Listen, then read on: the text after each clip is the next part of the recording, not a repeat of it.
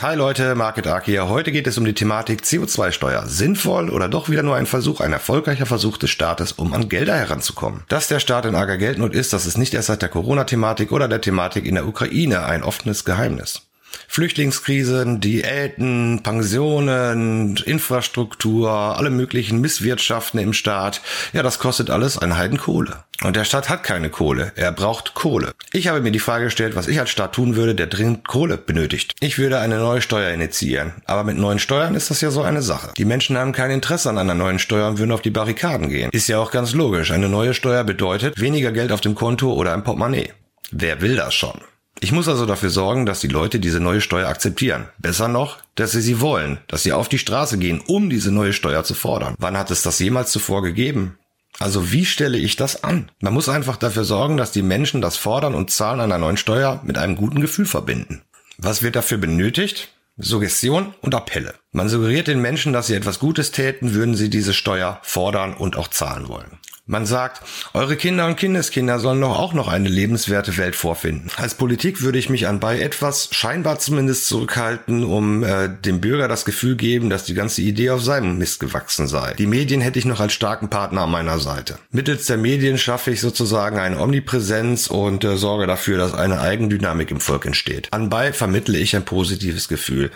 Ähm, erstens wegen der erwähnten Thematik bezüglich Umwelt und der Kinder und Kindeskinder und dadurch, dass ich den Menschen auch über die Medien suggeriere, dass sie zu den guten Rechtschaffenen gehören. Und damit schafft man direkt ein gewolltes und äh, notwendiges Feindbild. Denn selbstverständlich gibt es Leute, die die ganze Situation ein Stück weit anders sehen. Willkommen, Opfer. Opfer in diesem Spiel. Dabei sehen diese Leute unter Umständen doch einfach nur keinen Sinn in einer neuen Steuer. Es hat mit der Einstellung zur Umwelt etc. überhaupt gar nichts zu tun. Aber das spielt am Ende des Tages keine wirkliche Rolle mehr für diese Leute. Politik und Medien stellen diese Menschen dann so negativ dar, als ob ihnen die Umwelt, Kinder, Kindeskinder etc. komplett egal seien. Und schon hat man sein gewolltes Feindbild und kann die Früchte seiner Spaltung genießen. Es ist ja auch ganz klar im Prinzip, ne? Also jede ideologische Gruppierung benötigt ihr gewolltes Feindbild, um sich darüber definieren zu können, als etwas Besseres. So verstärkt sich das positive Gefühl ungemein. Eine Intention, irgendwie dahinter zu gucken, etwas zu reflektieren, wird nicht benötigt. Von allen Seiten wird einem suggeriert, zu den guten, rechtschaffenden, zukunftsorientierten zu gehören. Wer will da schon irgendwelche Fragen stellen? Fragen zu stellen bedeutet, dass man das positive Gefühl hinterfragen würde. Ja, und wer möchte das schon? Ne? Das Kartenhaus soll nicht in sich zusammenbrechen. Es ist doch alles perfekt, wenn man selbst zu den Guten gehört und die anderen die Bösen sind, die man verteufeln darf. Sogar offiziell verteufeln darf gesellschaftlich anerkannt.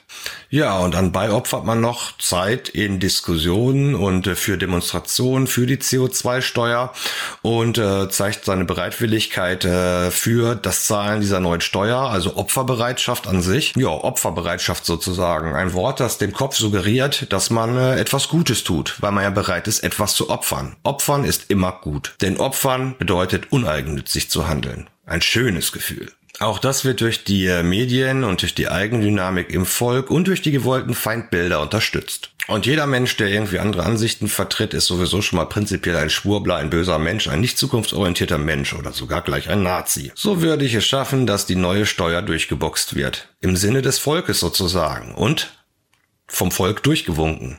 Gewollt. Ja, Ziel erreicht. Wie würde ich weiter vorgehen? Ich würde zehn Prozent der Einnahmen investieren in zukunftsorientierte Projekte, Projekte, die etwas mit Umwelt zu tun haben. Dies wird dem Vorzeigen und der Beschwichtigung dienen. Ich muss ja irgendwie etwas vorzeigen können.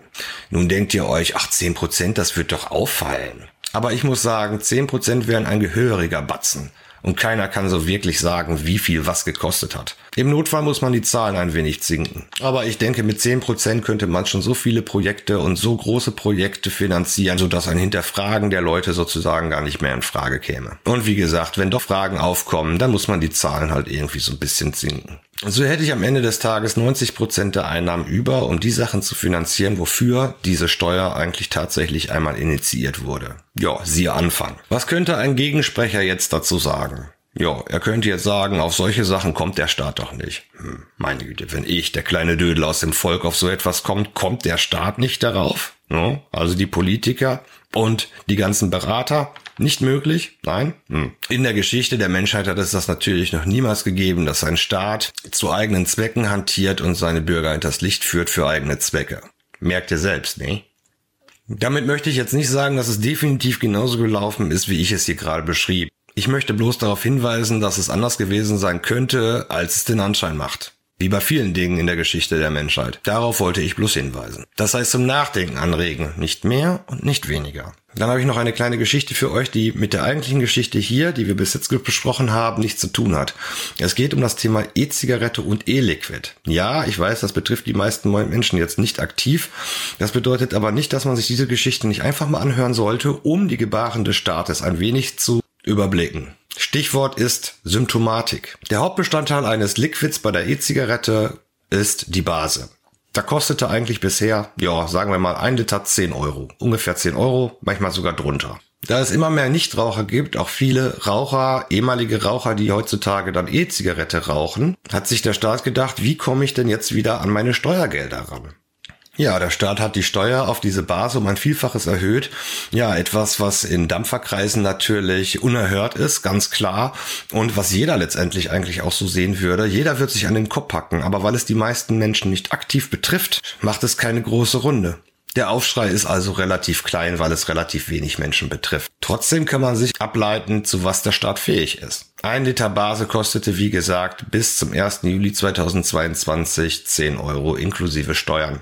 Seit dem 1. Juli 2022 kostet jeder neu hergestellte Liter Base 200 Euro. Und das ist erst der erste Schritt. Es geht bis 350 Euro hoch. Wie gesagt, das Produkt ursprünglich inklusive Steuer kostete 10 Euro. Die 190 Euro, die draufgeschlagen werden, sind komplett alles nur Steuern. Und es geht hoch bis 350. Das muss man sich mal vorstellen. Wie gesagt, das ist wirklich, äh, das ist etwas, was man sich überhaupt nicht vorstellen kann. Ne? Das ist etwas, was so hirnrissig ist, was so über ist, was so mir fallen keine Worte dazu ein, aber die können es einfach machen, weil es einfach nur eine kleine Minderheit, nämlich die Dampfer, betrifft. Doch genauso läuft das auch bei anderen Sachen, die immer nur eine kleine Minderheit betreffen. Und wenn jedes Mal die Mehrheit sagt, ach, betrifft mich nicht aktiv, deswegen ist es mir egal und ich kann es ignorieren oder weghören, ja, dann macht der Staat halt immer so weiter.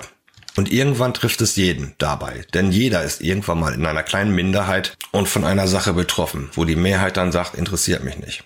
So viel als Anregung. Liebe Grüße, bis denn.